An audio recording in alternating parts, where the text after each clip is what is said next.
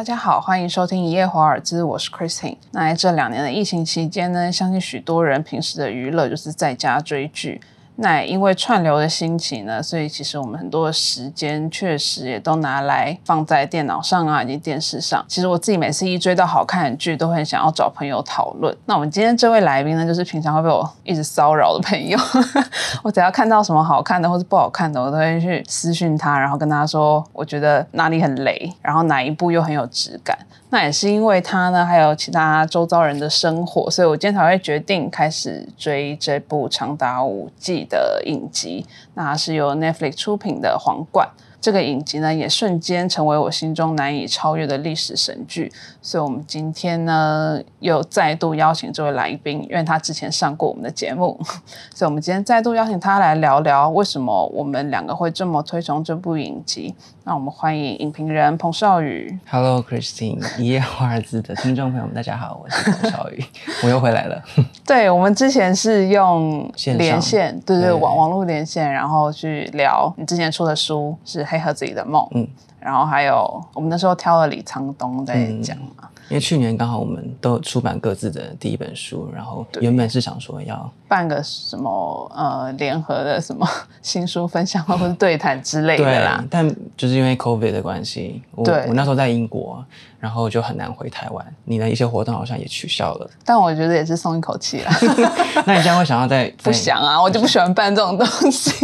但是你那时候在英国不是有活动吗？对有有办过有办过一个分享，所以那时候在国外的期间，你就开始追了这个《王冠》的影集吗？还是你是回来才开始看的？这一部剧是他他在二零一六年就推对，二零一六年第一集。然后那那时候就非常红啊，身边的嗯人都说这是神剧什么的，但我就一直都没有看。然后我是在两年前，我到英国念书，一方面是因为我想要学英国 英国腔的英文，我想要听得懂别人在讲什么。这是一个天时地利人和的对状况。然后因为《王冠》它里面，如果你开字幕可能不觉得，但如果你没有看，你会发现它很多用词都不简单。我知对道。可就是它不是一个日常会用的用词啊。怎么讲？你书面写的东西，或是嗯，我懂。它也也没有这么的 casual，所以追《王冠》就让我就像是上英文课一样。哦，我当时追了一堆英剧的原因也是这个，我就想要听懂英文变。成对，我就想要听懂英国人在讲什么，因为腔调其实跟我们习惯的美式腔调差很多。对，然后，但是其实听习惯英国腔，会觉得它真的很好听。真的很好听。我那时候为了练英文，我那时候是看《哈利波特》，就把字幕好像很多人都是这样。哈利波特，因为它是很日常的用语嘛，然后又有英国腔，然后福尔摩斯就 BBC 的福尔摩斯、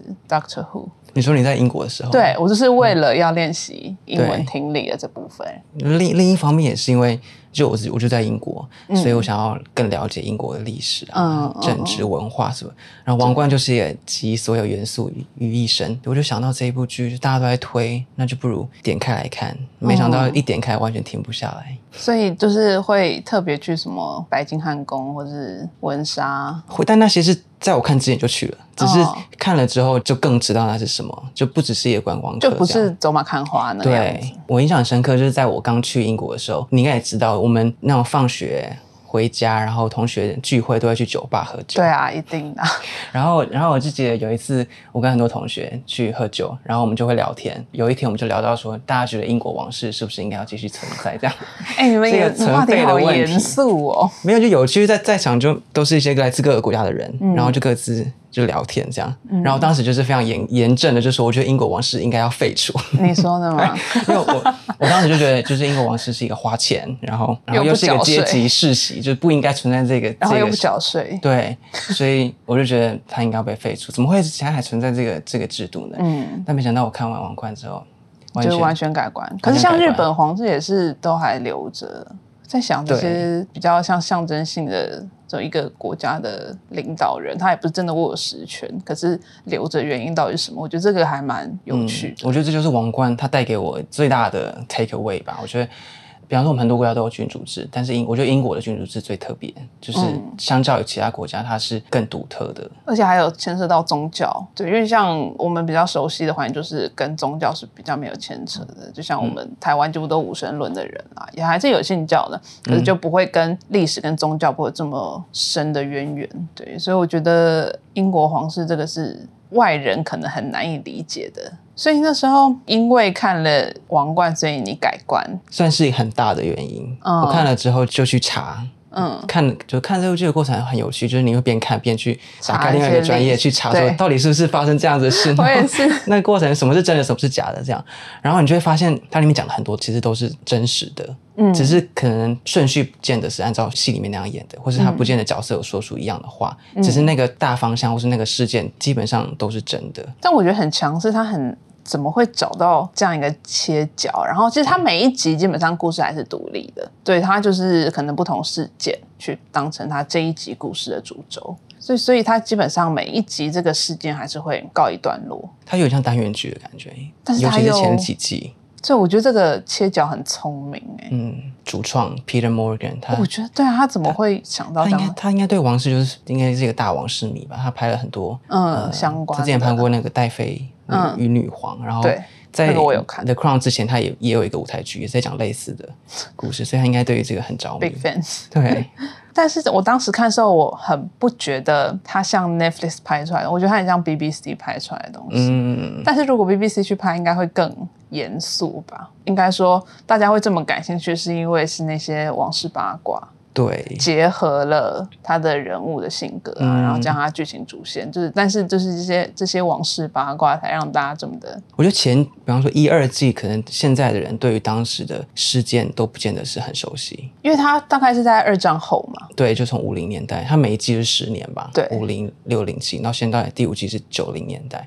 那我觉得八卦这件事，我觉得到九零年代最新的这个第五季会比较就明显太一点，近了。太近了，太近然后有点太像连续剧的感觉，更不像是一开始单元剧，各自有各自的议题，每一集都有不一样的，然后告一个段落，下一集又再讲再讲新的，它是有时序连贯的。对，但第五季它就有点像是更聚焦在那个婚姻上面，然后整部剧是围绕于它。一二季有点像是女王的成长史，嗯，就是她一无所知，受了这些震撼教育，慢慢的长大，所以基本上，呃，英国的近代历史发展跟她的成长是扣在一起成长，对，就是她成为女王之后的一个心路历程的成长，其实是完完全全结合在一起的。嗯。但是到了第五季，它比较像是像，因为还有涉及婚姻关系什么的，比较又像是查尔斯王子，就是再次走过了他妈妈的路，可是又不是他可能会跟他面临一样的一些难关，可他做出了因为他的个性或者因为他的状况，又做出不一样的选择。对他跟他妈妈就是完全是不一样的风格，这也是王冠他就是认识这些角色，他是立体的。因为我们以往对查尔斯可能就是负面的，负面观感居多。对但是其实我在看王冠之后，我觉得他很可怜哎、最后我觉得有为他平反，对，然后不完全只是我们新闻看到的那样子，表面看到的，会知道说他为什么会变成这样子的人。从第三四季的铺陈，他还是小男孩的时候，他爸爸就是严格的对待他。可听说他爸好像没有真的那么严格的对待他，真的吗？就是就是我看网络上的一些资料，就送他去军校啊，对什么。对对因为我觉得对对，可是没有那么狠的。查尔斯他本身的个性就不是像他爸那样，就比较对跟他爸他比较敏感一点，然后他比较细腻，嗯。比较容易就是被刺激，所以你用完全一模一样的套在他身上，那他就会有很强大的反作用。对，我觉得这也是一个王冠很有趣的地方，就是我自己在看的时候，因为那时候女王跟她先生在讨论小孩子的教养问题的时候，虽然你是女王，可是小孩子的教养还是在爸爸爸爸身上由他决定。我觉得这个超级难拿捏，我觉得这是我在看王冠之前完全没有去想过的问题，就他要怎么同时当一个这么多角色，对他要做一个决策者，然后当一个一国之君，但是他又要扮演一个妻子，嗯，然后一个妈妈。有时候你要顺着你的丈夫，有时候你又要适时的为你的小孩子啊，为你周遭的人着想。我觉得这个是非常困难，超级困难。世界上应该没有人像他这样这么的矛盾。对他心理素质应该好。我看皇冠是觉得女王心理素质超强，嗯嗯，可以从一样开始就这样子去承受这些。就是我这这基本上也是一二季的，就是大重点，就是这个女王她刚登基的时候才二十几岁，就是一个少女，就是一个少女，二十几岁我们在干嘛？刚有投票权，然后她 面临身边的人都是那种很老的、资历丰富的男性，对，尤其是她的第一任首相丘吉尔，她跟他怎么互动？一开始丘吉尔其实是看清她的，觉得她就是一个小女孩。但是我觉得任何人都会这样想，是就她是一个小女孩，她什么也不懂，然后她爸就这样过世，可能也没真的教她什么。其实她如何让身边的人幸福，然后让她的丈夫接受她是一个女王，但也不能够太这样处处的是说我是女王，所以你要听我的，你也是要给她一点让步。这个是真的超超难的。像刚开始她就是她妈妈说什么，她的秘书说什么，给她怎么建议，她就会听，她就可能就照着做。可是她越来会越有自己的想法，然后她自己的面对这些国事、国家大事跟家庭纷争的态度吧。我看到好多人都说他们喜欢很喜欢玛格丽特公主。哦，这个角色，对这部剧所有关于玛格丽特的线我都很喜欢。我也是，我也是，他三三代的演员嘛，都不一样，可都很有魅力，都很有魅力。然后他就去牵制女王，我觉得他跟女王就是一个一个相反的对照吧，一个崇尚自由，然后漂亮。很很想要得到爱情，就打打破规则。可是女王就是她比较保守，然后对，然后她又都有了一切。可是那是她真的想要的吗？不见得。嗯，这两个姐妹的互动是很微妙的。对，而且他们之前吵到水火不容嘛，可他们后来又可以在一个瞬间，就可以看出他们的姐妹情深有多深厚。嗯，我想身为玛格丽特，她也知道说她姐姐的难处是什么，只是年轻的时候难免。就会觉得为什么不能？我为什么不能这样做？明明我有继承权的不是我，我什么都没有。对，然后还要被宗教这个东西牵制住，就是什么，就可不可以跟离婚人结婚？然后这种就是可能在我们现在一点都你不觉得那个是问题的东西。嗯，然后在那个年代，可能都是一些阻碍，又要等多久？又要一直等，他超心疼的。突然要搬出一个法律说不行哦，这样。或者是在那个时代来讲，那个真的是必要的吧？嗯，我觉得那就是一个时代下的产物。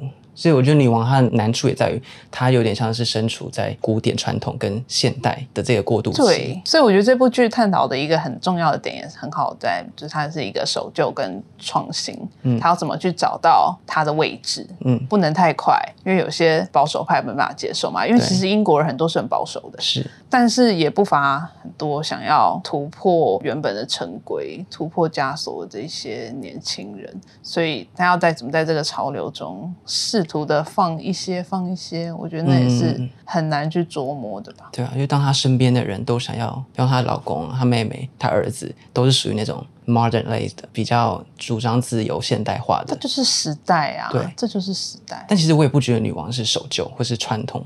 对我也不觉得。她只是她知道那个责任，她知道造进的后果是什么，就是她她知道那 it takes time。应该这样讲，就是他需要时间慢慢的去去改变。我看那个第五季，呃，查尔斯王子离婚嘛，那个风波爆发的时候，然后玛格丽特公主就。那刚好也同时跟他算是初恋情人嘛，皮特汤森。对，皮特汤森就是又重逢了。玛格丽特公主就质问她姐姐这段那一段，我觉得超心疼的，超级心疼。就是为什么他可以，我不行这样。尤其是对照在那个安那个安妮，又又更明显，因为他们两个都是没有继承权的人。对。但这真的就是时代的关系。对，然后会觉得真的有差到这么多吗？我觉得如果当时候那时候女王让她妹妹跟皮特汤森结婚了的话，可能也不会有那么大的反弹。可能啦，可能我不知道，因为我们都不在那个年代。那个年代，嗯，我觉得还蛮有，因为你刚刚讲就是。女王她要有那个责任，她要去维系国家跟体制的这一切。她妈妈就跟她说，最困难就是什么都不做，有点像无为而治。可是我觉得跟所谓的无为而治又不大一样，因为她没有她没有实权，所以她做不做真的有那么大的影响吗？应该说，当她身处在那样子的环境里面，你就会很想要去做点什么，尤其是当就可以改变对首相给你报告什么，那你明明知道。不是最好的，或者什么，但或是你明明就觉得那个首相很讨人厌，对，但是你又你又不能够做，你又不能就允许了，你就干政了，对，就干政了。但是他实际上是可以做到一定程度的干政，是。那你觉得为什么？你觉得为什么一定要你说什么都不做，或是不表露自己的立场？我觉得这应该就是大家给君主的最大的宽容。吧，就是我们容许你存在，但你不能来干涉。那它到底是什么样子的存在？对，这这个我觉得这个是我们比较难以理解的，什么君权神授，就是哦，是上帝说你是君王，就是君王，这对我们来讲超级难以理解。是因为有些君主制这种东西，它。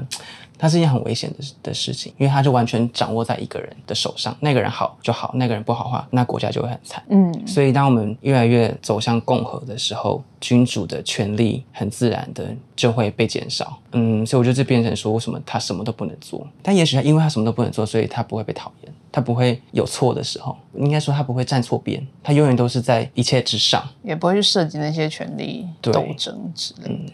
因为嗯，英国的政治也是，因为第六季在写了嘛，对，什么脱欧啊什么的搞，会写到脱欧吗？我不知道哎，应该不会这么近，我觉得。但那王菲过，我之前看到好像说会写到就是 William 结婚，，William 跟凯特结婚，就这样。哦，那个应该也是还蛮戏剧性的东西。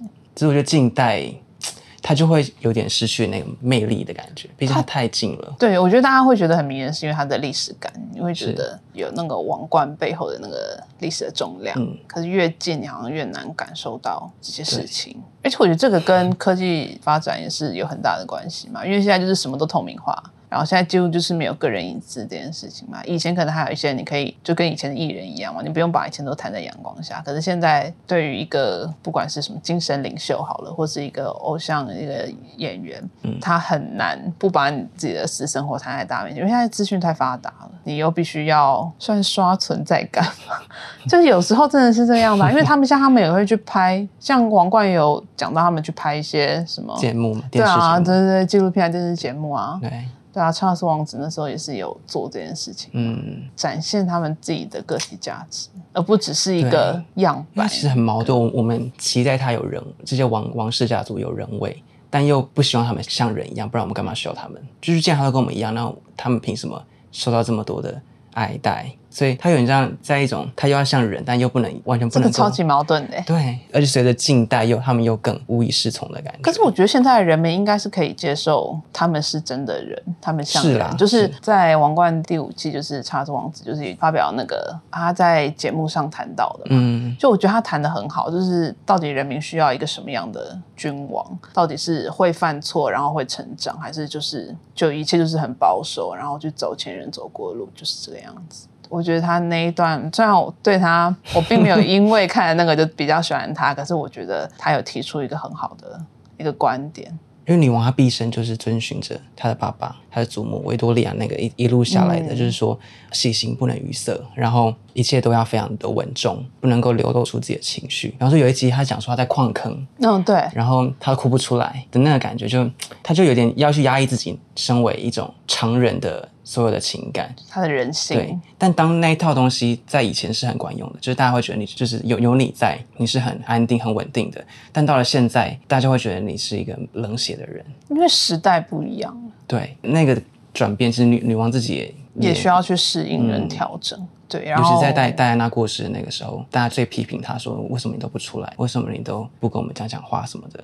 可是有时候看一看，就会觉得出事了，然后女王就出来发表演说，我就很像就是出一张嘴，好像事情就会平息一样。但是其实也不是啊，应该说做事的人在做，但是还是需要看到你在想什么。这对我们的社会来讲，应该是难以理解的事情。嗯。台湾应该没办法接受这个。大部分的国家不会分开君主跟首相，有这样一个人存在，那他就是握有实权的人。就是你架空他的权利之后，可能会就会出现这样子的矛盾。嗯，因为他没有实际可以作为的部分，你又崇拜他，可是你崇拜他的。原因是什么？是他可以改变的国家吗？那也不见得。不是，或是可以拯救这些受难的人脱离现况，好像也这种感觉有点像宗教一样。就是你说宗教可以，它真的存在吗？神真的存在吗？不见得。可是我们看不到神。但有些人就是笃定的相信神，但他带给人的那种。安慰还是真的存在的。嗯，确实。所以这也是我我一开始我还没看《王冠》之前，我就觉得君主制应该被废除的原因，就觉得我为什么就是明明其实真的没办法做什么啊？为什么为什么还还要存在？对啊，我也是很纳闷，日本可以保留到现在。可我觉得会留住这个东西，都是很重视传统。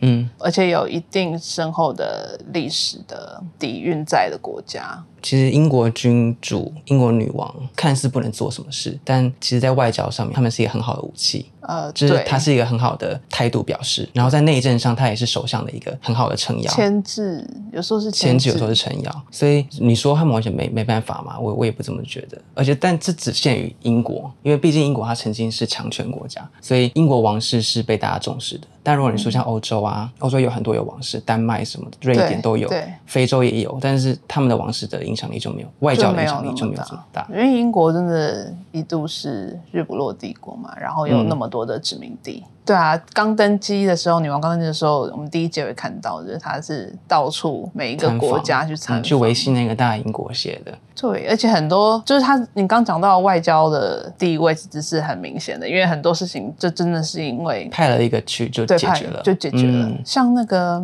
第二季南非的那个嘛，南非，然后还有美国总统甘乃迪，跟他妻子那一段，那一段好像也是戏剧色彩蛮重的。据说没有那么直接的关联，贾桂林跟女王之间跟女王之间没有那么直接的针锋相对。嗯，但可以想象当时就是大家最追捧的两个女人的见面，张力应该是也是蛮大的。哦，我觉得皇冠处理很好，还有就是她的女性角色的定位在那个时代里，我觉得她不管是我们刚刚提到，就是贾桂林，或是女王，或是甚至是玛格丽特公主啊，或者什么，他们的呃女性这个角色在当时，其实很多地方都这样，她其实以前女性的地位是没有那么高的，就没有跟现在可以跟男性平起平坐嘛。嗯，对，所以我觉得他们在处理这个议题上，处处都有透露这样子的讯息在里面。就像女王，她登基，她就是一个女生，可她明明很多时候大家就会认为她只是一个女生，而且还是什么事情都不懂的女生。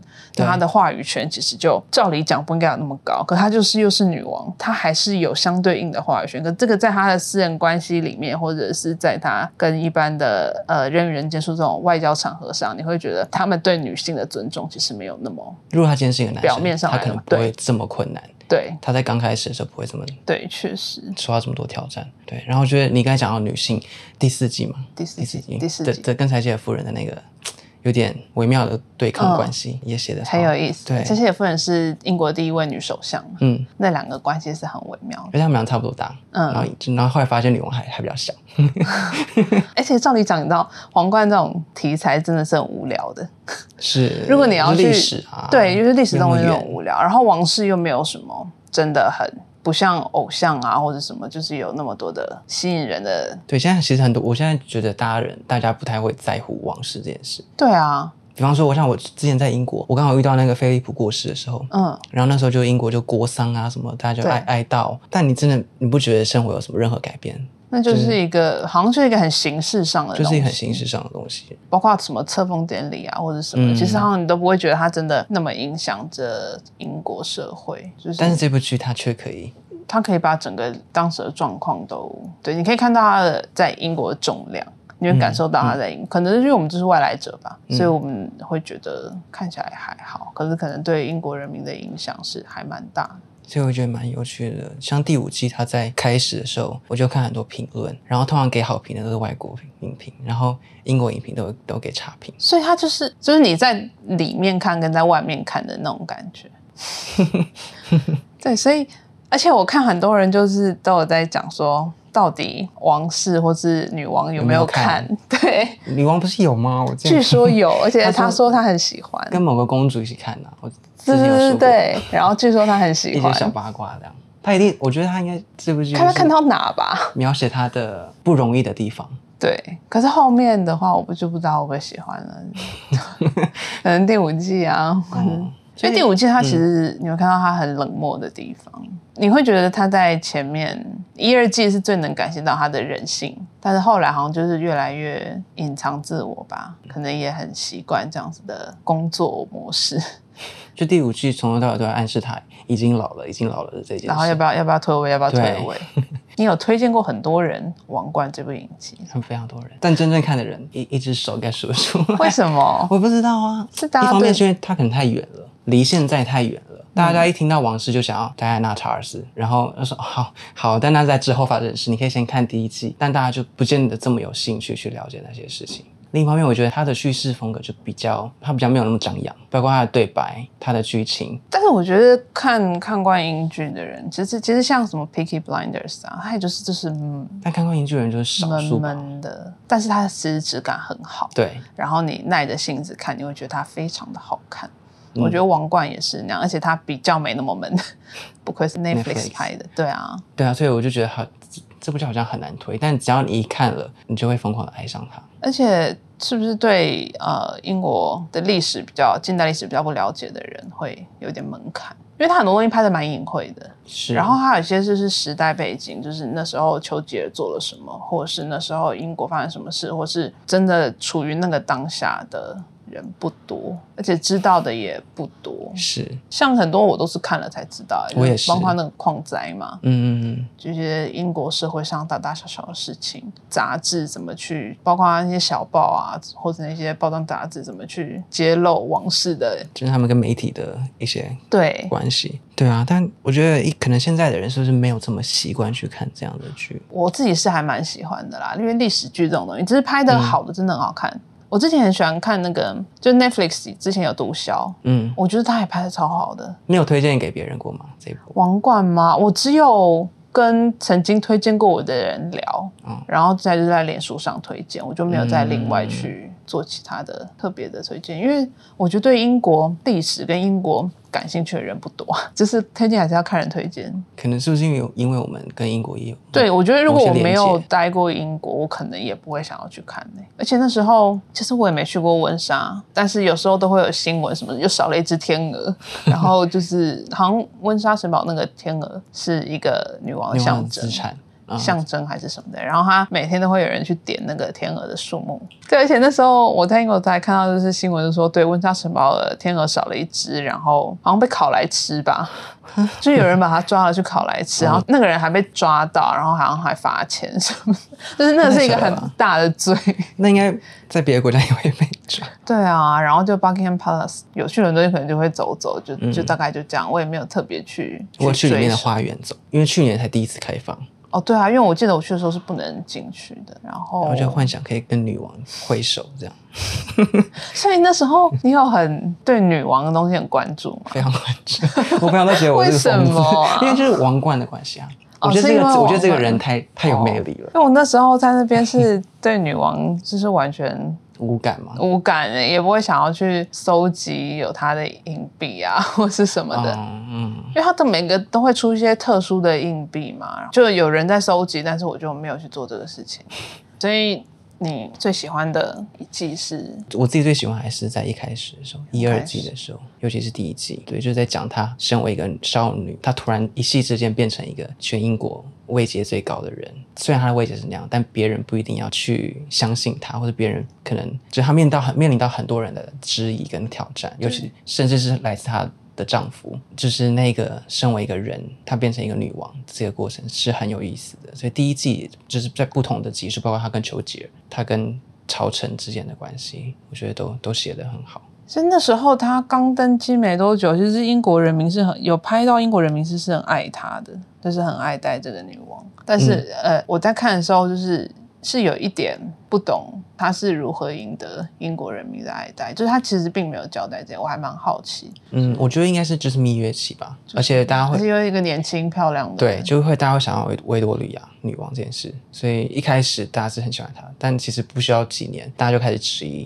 比如说她的她说话的态度，她说话不够有上下起伏，也要被骂，她的表情也要被骂，所以我觉得一二季就最一开始这集，它是定掉了这个王冠的重量。嗯，最让我印象深刻那个片头，很多的东西铸成一个王冠，嗯就是那是很具象化的。感觉很重。对，它就是 真的你真的可能感受到那个在那个位置上面的重量是什么。就我们只看得到他好像享有很多权利，但他尽了什么义务，还有他受到什么样的限制跟牺牲。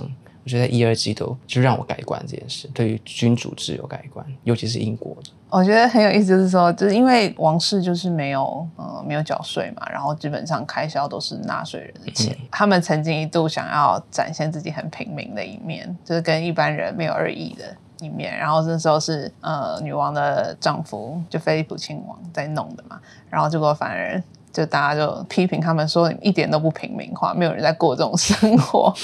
对，就是怎么做都都不对。的感觉。可是你也会觉得那也不是他们的错，就是他们自幼在这种环境下长大，他们当然也会认为这个是理所当然。然后休闲就是去打猎啊，去赛马，可能一般人是玩不起的这种活动吧。但对他们来讲就是与生俱来。对他们来讲，那也应该也算是一笔蛮大的开销。可是他们可能不觉得那个是有什么特别奢华的地方。我觉得就是他的立场是没有一面偏颇，就是王室怎么样怎么样怎么样。他们也是会去呈现这些争议点，嗯，然后这些比较一般人无法认同的地方嘛。对，那你也是喜欢。就是应该说，我蛮喜欢第一、二季，第一、二季嘛。其实我没有不喜欢三十季，我觉得那个是一个当时的历史跟他们一个优势吧，而且它是很有故事性的嘛。只是越近代的社会是越无趣吧，有时候会这样讲。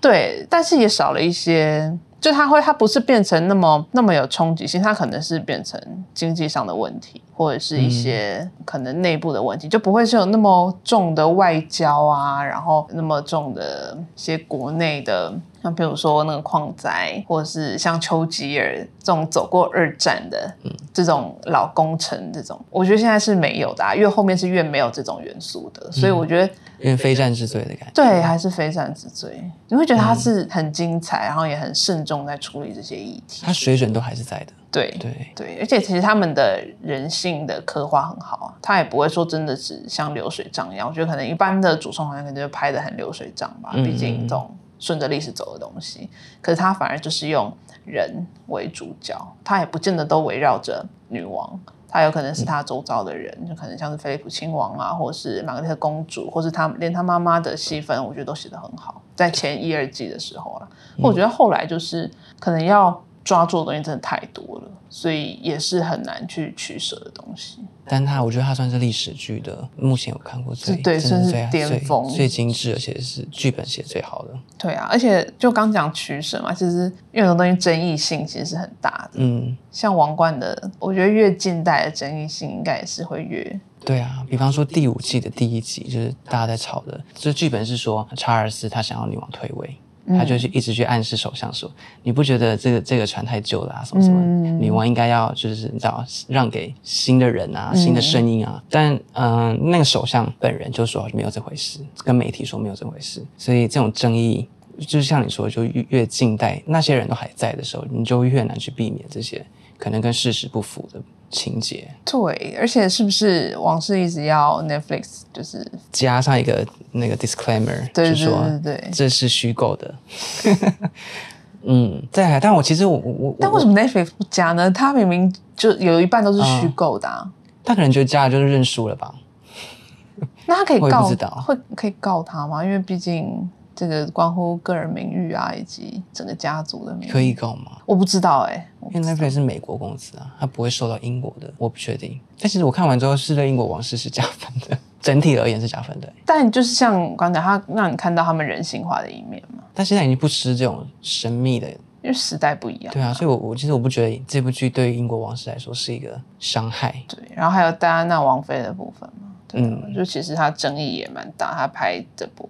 呃，拍到《王冠》第五季的时候，以前会觉得说戴安娜很可怜啊，就是明明不爱他，为什么还要这样子？嗯，可是我看完《王冠》之后，觉得他们三个都是受害者。对，其实会会有更不一样的想法。当你了解更多的时候，而且他不会单单去直接介绍一个进来，他会去挖掘他以前的故事，然后挖可能挖掘他的成长背景，他遭受到的一些折。折磨啊，苦难啊，什么的，怎么样造就他这样的个性？我觉得皇冠这方面是堆叠的非常好，是一个人性的厚度都在里面。对他们毕竟也是人啊，所以都是受到以前发生的事所影响的。那谢谢少宇今天跟我们一起来聊《皇冠》这部剧。其实它不好入门，它有门槛，可是它静下心来看是一部质感非常好的影集。其实每一集都像电影一样。我们刚刚也讲到嘛，呃，我跟少宇之前聊的那一集 Podcast 是李沧东，他大家有兴趣的话可以找出来，在就算我们 Podcast 节目的前面几集而已。那时候李沧东也是聊的。很丰富，对。那洪少宇他有自己的电影文集《黑盒子里的梦》，那现在在各大书店都还有。如果大家喜欢他分享的内容，也可以找出他的书来读读。那好，那我们今天节目就到这里，谢谢大家，谢谢少宇，拜拜，拜拜。